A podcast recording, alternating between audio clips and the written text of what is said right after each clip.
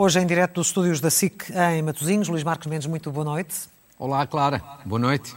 Muito boa noite. Temos vários temas para a sua análise, desde logo as palavras deixadas pelo Presidente da Ucrânia no Parlamento, ou a polémica do Isqueté, que envolve o, ministro, o antigo Ministro das Finanças, mas começa hoje pela vitória de Emmanuel Macron, em França, que conseguiu a reeleição, mas por uma vantagem bem mais magra do que há cinco anos. Sim, como se imaginava. Mas deixe-me dizer-lhe que eu acho que é uma grande vitória. Uma grande vitória para Macron, em primeiro lugar, uma grande vitória para a França e uma grande vitória para a Europa. Para Macron, evidentemente que teve menos, menos votos que há cinco anos, mas isso já toda a gente sabia. Agora, há duas semanas, quando foi a primeira volta, toda a gente falava que ele ia ganhar res-ves, dois pontos, três pontos. Ele ganha com 16 pontos de diferença. Claro que também se diz, mas eh, foi talvez o segundo presidente com menos votos na história da França. Pois é, mas é preciso também acrescentar este ponto que eu não tenho visto referido. A reeleição de um presidente em França, nos últimos anos, é muito difícil. Basta ver os dois últimos presidentes antes de Macron. Sarkozy foi à reeleição e perdeu. Hollande, a seguir, nem sequer teve condições para se recandidatar. Ou seja, Macron, neste quadro, comparado com a situação dos últimos anos, porque governar nos últimos anos é muito mais difícil do que era há 20 ou há 30, neste plano Macron tem uma enorme, enorme vitória. Segundo dado, é uma grande vitória também para a França, porque é a vitória da democracia e da moderação sobre o radicalismo, o populismo e a xenofobia. E em terceiro lugar, acho que é uma grande vitória para a Europa. Eu acho que a Europa hoje tem uma sensação de alívio. Alívio porquê? Porque se a senhora Le Pen ganhasse, a situação na Europa era uma calamidade. Eu diria mesmo um tsunami. Porque a vitória de Le Pen era simultaneamente, ou seria se tivesse ganho, seria simultaneamente a derrota da NATO, seria uma vitória do Sr. Putin, veja-se bem, neste momento capital, e provavelmente podia ser o fim da União Europeia tal como a conhecemos hoje. E, e manda a verdade que se diga que a Europa estava em pânico. A prova maior é que durante esta semana saiu um artigo do Primeiro-Ministro português, António Costa, do Primeiro-Ministro, do Presidente do Governo de, de, Espanha e do Chanceler alemão a apelar ao voto em Macron e, portanto, Sim. neste momento devem estar todos aliviados e até abrir garrafas de champanhe, o que é, é adequado. Sim, e, portanto, mas Le Pen já não tem 20%, teve, ao que tudo indica, mais de 40%. Pois, com certeza, mas o que se dizia é que ela podia ganhar ou ficaria próxima. Não vamos desvalorizar, evidentemente, isto. Mas eu julgo que o resultado de Macron é mesmo superior a todas as previsões e expectativas de há duas, três semanas. Eu acho que isso acontece também porque duas razões.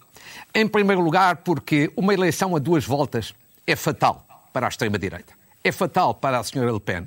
O voto na primeira volta é solto. Na segunda vo volta, os franceses fazem habitualmente um cordão sanitário muito forte em redor da extrema-direita. E depois constata-se aqui o senhor Macron mais que duplicou o resultado da primeira volta. Se resto, se fosse só a duplicação, não chegaria para, para ganhar. Ele ganha 30 pontos, chamemos-lhe assim, comparado com a primeira volta. O que significa o quê? que uma parte grande da esquerda acabou a votar no Sr. Macron.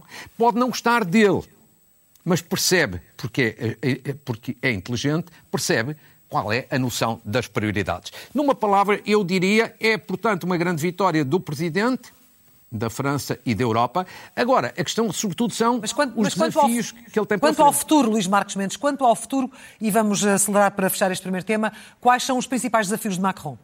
Eu acho que ele tem um desafio na Europa, porque agora que não há a senhora Merkel, Macron sai reforçado na Europa e não havendo a senhora Merkel, ele é cada vez mais a grande referência de liderança na União Europeia.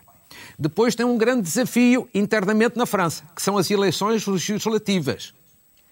De, para a eleição de deputados, já em junho, ele tem que aproveitar esta embalagem para tentar ganhar as eleições legislativas. Porquê? Porque aí está em causa também a governabilidade. E, finalmente, eu acho que ele tem um problema sério, um desafio, que é o da coesão social. Esta eleição também mostra Não podemos esquecer isto, que a França está profundamente dividida, até muito crispada. E eu acho que o Sr. Macron tem que perceber isto, mudar algumas políticas no futuro, porque senão corre o sério risco de, dentro da França, haver duas Franças. Dois países dentro do mesmo país, de costas voltadas. Isso não é bom. Nem para a França, nem para a Europa, nem para a coesão social dos franceses.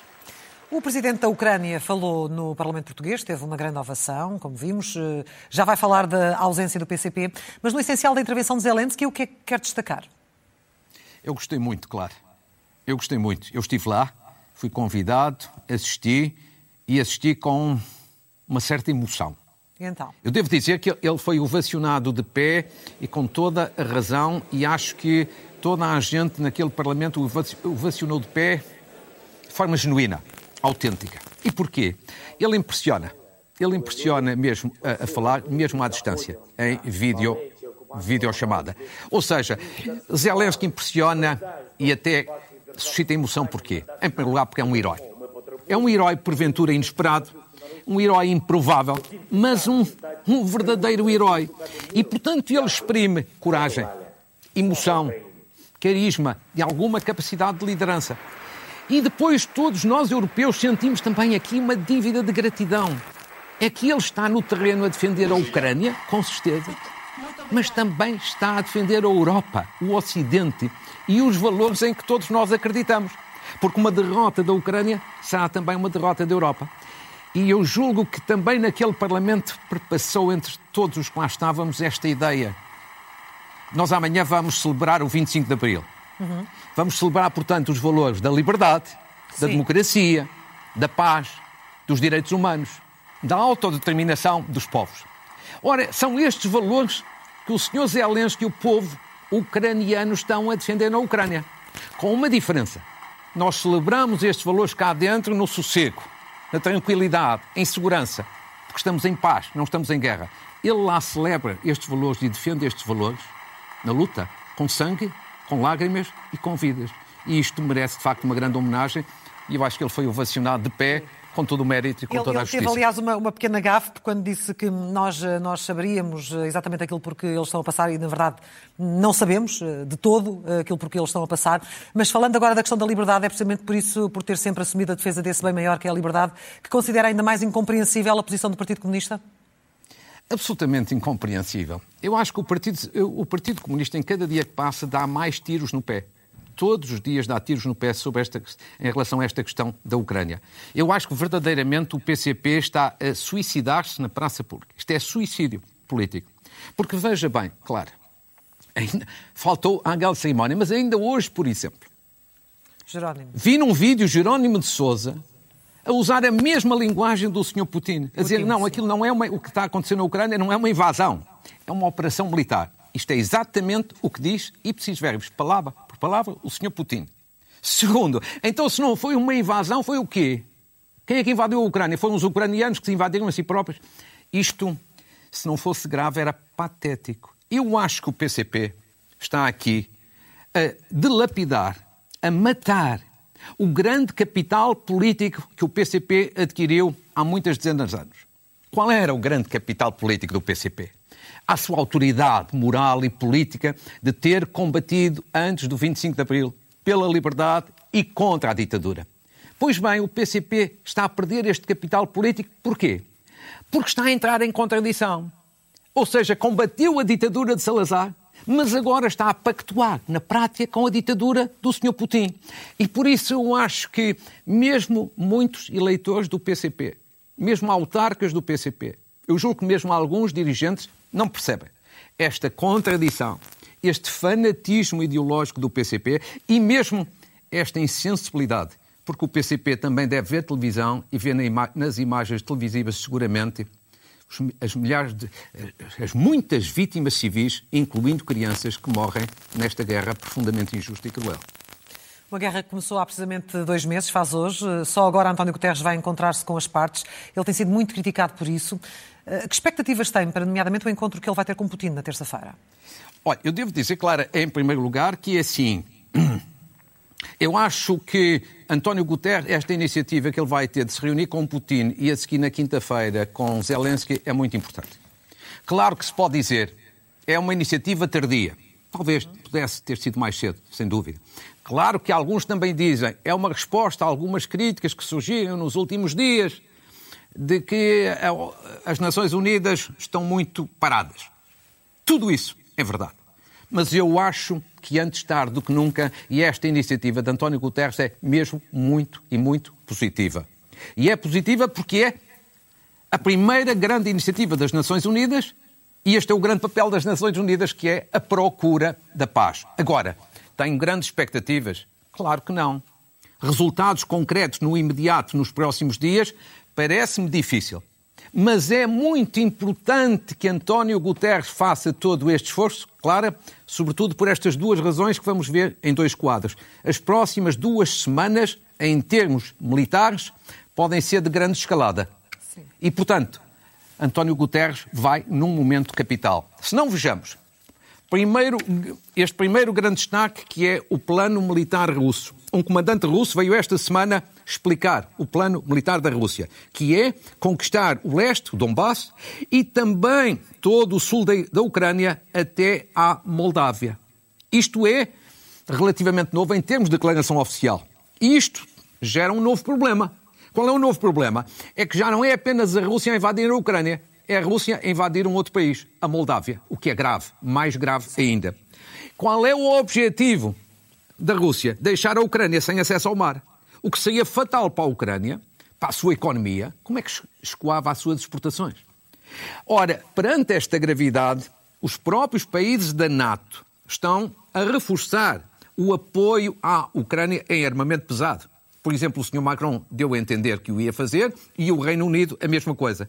A única coisa que é pena é que haja neste quadro algumas divisões neste momento sensíveis na Alemanha, porque há divisões dentro da coligação e também entre eh, o governo e a oposição. Porquê?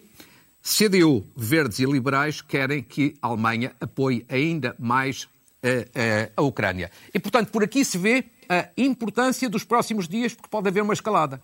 Segundo quadro, também importante aqui a ter atenção, é que nós estamos a aproximar-nos do dia 9 de maio. 9 de maio. O dia 9 de maio não é apenas o dia da Europa. É o dia, é o dia em que na Rússia eh, se comemora a, capitula, a, capitulação nazi, que ocorreu em 1945. É um feriado importante é, e é um momento em que Putin quer apresentar vitórias. E, portanto, ele vai nestas duas semanas reforçar a sua intervenção. E o que é que pode ser uma vitória? Neste momento ninguém percebe. É tomar Mariupol, que infelizmente está quase tomada pelos russos, é o Donbass, é a Crimeia. Esta é a dúvida, mas ele quer cantar vitória. A Rússia não tem neste momento verdadeiramente nenhuma vitória a apresentar. Mas ele vai tentar apresentar. E, e atenção, um outro dado. Ao contrário do que se costuma dizer cá dentro, a Rússia está a passar por dificuldades internas sérias. Ainda esta semana, a senhora governadora do Banco Central Russo, tanto correspondente ao nosso Banco de Portugal, é uma senhora, confirmou numa reunião no Parlamento da Rússia uma recessão de 9% para este ano e uma inflação de 22%. Ou seja, a Rússia precisa de ter uma vitória, ainda que seja curta, vai tentar aumentar a sua escalada até, sobretudo, ao dia 9 de maio. Mais uma razão para a importância da, da intervenção de António Guterres e daqui todos nós torcemos claro. para que ele possa ter sucesso. Veremos. Desta semana eh, temos eh, outros temas soltos que causaram polémica, como é o caso que envolve o ISCTE e o antigo Ministro das Finanças, João Leão, mas começando pelo fim da obrigatoriedade do uso de máscara, que dois anos depois ainda não é consensual. Sim, ainda não é consensual, mas eu diria que é quase consensual. Ou seja, o governo acabou com a obrigatoriedade de máscara em vários recintos, designadamente nas escolas. Eu acho que é uma decisão positiva, ainda que tardia. É tardia porque isto podia ter acontecido e devia ter acontecido há umas semanas atrás, como as associações de professores, de pais e diretores de escolas sublinhar. Mas, enfim, é uma decisão positiva. E porquê? Dentro das aulas de aula, o risco é reduzido em termos de Covid, os jovens não são um grande não são um grupo de risco, os jovens estão vacinados, os professores estão vacinados, os pais estão vacinados e, portanto, há sempre um risco, há que tomar todas as cautelas, mas acho que é uma medida positiva, não faz sentido qualquer polémica. Acresce ainda que o fim da máscara é importante do ponto de vista das aprendizagens, é o que dizem todos os especialistas, pedagogos e especialistas na matéria, e já tinha acabado também a máscara dentro das escolas em vários países europeus. Ou seja, evidentemente que em alguns outros locais se mantém, em que há pessoas mais vulneráveis, dentro das escolas eu julgo que faz todo sentido e todos, evidentemente, devemos ter as nossas cautelas. Mas é uma Sim. medida na boa direção. Tarde, Sim. mas no bom sentido. Em relação à polémica do ISCTE, digamos que o anterior Ministro do Ensino Superior, Manuel Leitor, veio fazer declarações que só reforçam suspeitas de favorecimento. Como é que acompanhou este caso? Quer dizer, acompanho este caso com alguma perplexidade. O que o Ministro Manuel Leitor, ex-Ministro do Ensino Superior, veio dizer foi lançar uma bomba. Uma bomba. Em cima da cabeça do seu ex-colega João Leão, antigo Ministro das Finanças. Para as pessoas que acompanham menos esta matéria, tudo isto veio a público, sobretudo com dados interessantes esta semana, por parte do Jornal Público. E basicamente a história é esta. O antigo Ministro do Ensino Superior apresentou vários projetos em matéria científica para financiamento no Ministério das Finanças. Muito bem. Um deles era o ISCTE. Outros eram de Politécnicos de Tomar, de Castelo Branco e de Santarém. O que se veio a saber, pela voz do ex-ministro do Ensino Superior, foi o seguinte: o Ministério das Finanças chumbou todos os outros e só financiou, só aprovou o do ISCTE. O que é que isto tem de anormal? Tem de anormal esta circunstância. É que João, João Leão, o antigo Ministro das Finanças, que saiu agora há pouco tempo, é professor de há muitos anos no ISCTE. E, portanto, potencialmente há aqui um conflito de interesses. interesses. Ou seja, a minha opinião é a seguinte: João Leão não devia ter decidido esta matéria, nem sequer nenhum dos seus secretários de Estado que dependem dele. Como aqui há uma matéria que potencialmente é de conflito de interesse, ele devia ter pedido escusa, ele e o secretário de Estado pedido escusa de intervir e remetido o assunto para cima para o Primeiro-Ministro. Era uma questão de prudência, de ética e de transparência.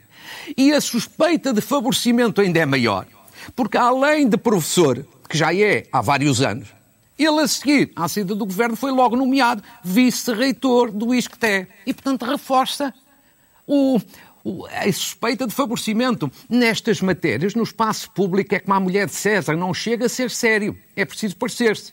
Justo ou injustamente, está aqui criado um caso.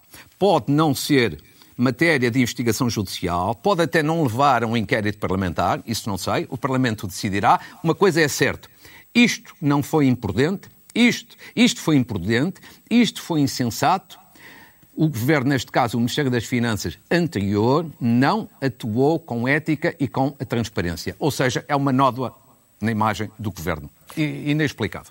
E, finalmente, soube-se que foi adiada a extinção do CEF, bem ou mal, no seu entender? Oh, oh, claro, relativamente ao CEF, um dia falaremos disto com mais desenvolvimento. Acho que a decisão, o ano passado, de extinção do CEF, Acho que foi uma precipitação do ex-ministro Eduardo Cabrita. A decisão agora do atual ministro é Luís Carneiro de suspender a concretização, a execução, pareceu-me uma iniciativa sensata, prudente. Porquê? Porque passar do papel à prática é, precisa de algum tempo e de algum cuidado. Não podemos fazer isto a correr sob pena de dar maus resultados. Portanto, precipitação no início, alguma sensatez agora, o resto veremos no futuro. E teremos a oportunidade de voltar a falar sobre isto e fazer uma análise mais no futuro. Falamos do PSD, porque depois de Luís Montenegro, também Jorge Moreira da Silva formalizou a candidatura à liderança. Para isso, abandonou o cargo que tem na OCDE. É o que faz sentido fazer? É, sem dúvida. Hum. E acho que Jorge Moreira da Silva, em primeiro lugar, merece um cumprimento e um elogio por isso porque ele deixa um cargo importante, um cargo que para ele, evidentemente, era muito confortável, ele deixa esse cargo para se candidatar à liderança do PST. Só por isso já merece elogio. Segundo, também merece um cumprimento, porque é um político com qualidade, e em terceiro lugar, porque apresentou a sua candidatura, tal como tinha feito Luís Montenegro anteriormente, numa declaração que, que me pareceu uma declaração bem feita, bem estruturada e bem fundamentada. E por isso eu diria, agora que já o PST já tem os seus dois candidatos no terreno, Luís Montenegro ontem também fez é, um, também um seu grande comício de é, candidatura, agora que estão os dois no terreno, e, portanto, que este debate vai ser feito. Eu queria apenas chamar a atenção dos candidatos e dos militantes, sobretudo, do seguinte. O PSD tem aqui um, um problema, tem um caminho, mas é um caminho estreito. O PSD deixou de ser há anos um partido atrativo para os jovens que hoje fogem muito, entre aspas, para a iniciativa liberal, os idosos que fogem muito, entre aspas, para o Partido Socialista. E o PSD só volta a ganhar, só volta a ser um partido atrativo se tiver aqui em atenção duas ou três questões essenciais. Primeiro, tem que ter uma estratégia que seja clara e que seja assertiva, de representar todo o espaço não socialista, de o fazer com uma oposição bem feita, mas ao mesmo tempo cortando completamente com o Chega, porque senão não vai lá nenhum.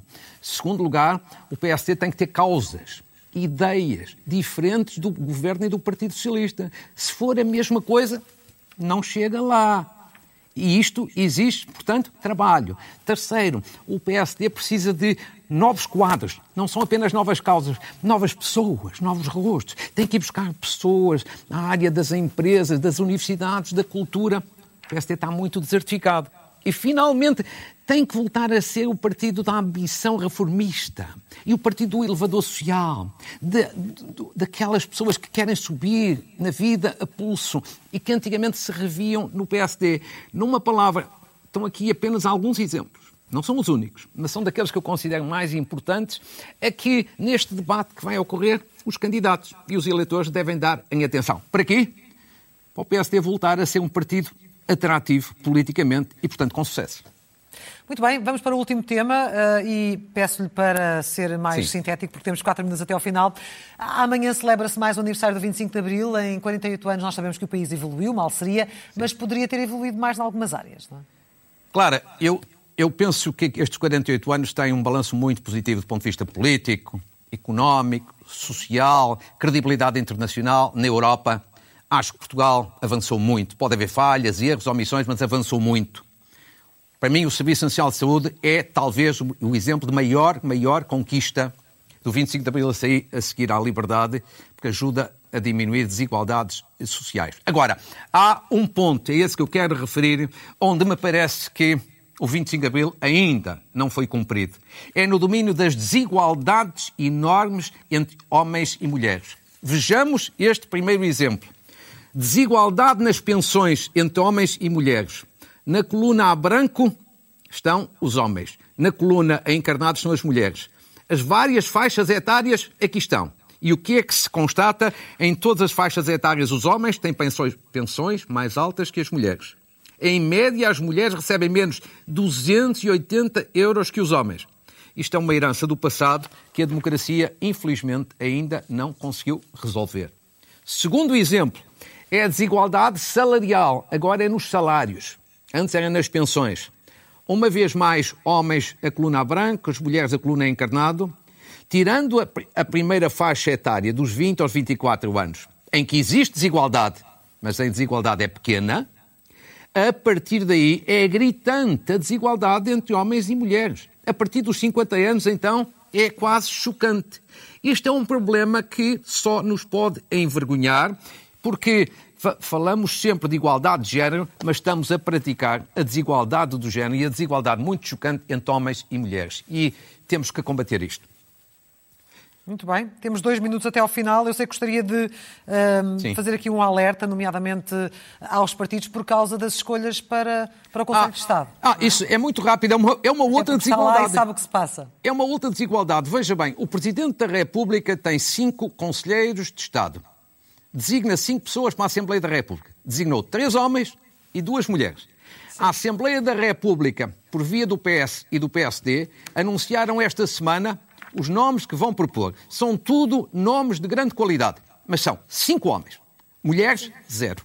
Nem uma mulher. Insisto, o Presidente da República em cinco conselheiros tem três homens, duas mulheres. duas mulheres. O Parlamento, que tanto fala de igualdade de género, não tem uma única mulher. Nunca na vida Nada. houve uma mulher indicada pela Assembleia da República para o Conselho de Estado. Acho é isto pena. inqualificável, inacreditável. O PS e o PSD, responsáveis por isto, merecem uma crítica.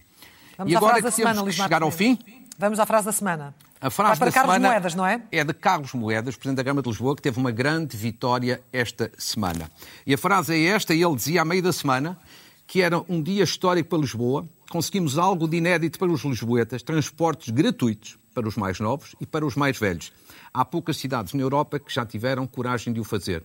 Eu diria que ele teve uma grande vitória política por cumprir uma promessa eleitoral e por unanimidade. Teve uma grande vitória social, porque são mais de 250 mil pessoas, jovens e mais idosos, que potencialmente podem ter aqui transportes gratuitos, socialmente importante, e há uma medida também que é uma vitória ambiental. Menos transporte privado, mais transporte público é contribuir para a descarbonização da cidade e, portanto, três em um, em um, a Câmara de Lisboa e Carlos Moedas merecem um cumprimento. E como temos que terminar, sim, para terminar. rapidamente clara. Uma saudação a Mário Mourão, novo líder da UGT, hoje eleito. Felicidades, porque a UGT, além de mais, é muito, muito importante na nossa sociedade. Uma saudação à Associação Hoteleira de Portugal. Saiu o seu presidente, que esteve vários anos, Raul Martins, um grande empresário e que fez um grande e notável mandato, e entra Bernardo Trindade, outro grande empresário. Uma saudação à criação do primeiro centro de estudos, veja bem, de medicina aeroespecial da Faculdade de Medicina de Lisboa vai ser inaugurada na próxima semana. Acho que é uma iniciativa muito feliz e uh, concluir uma saudação ao Jornal Novo, que fez um ano, um aniversário esta semana, nestes tempos, não, não está fácil. E despeço-me daqui, Clara, desejo-lhe um bom 25 de Abril. Muito obrigada e amanhã também um dia especial para si. Espero que a homenagem que lhe vai ser feita pela Câmara Municipal de Faf também corra muito bem. Uh, ainda por cima, uma, uma, uma iniciativa de, de, uma presidência socialista e, portanto, certamente será um dia, um dia muito importante para si. Que uh, voltaremos a encontrar-nos aqui, não é? No próximo domingo, já em presença aqui, aqui Sim, em Lisboa. muito gosto. obrigada. Muito gosto. Muito obrigado. Um bom 25 de Abril.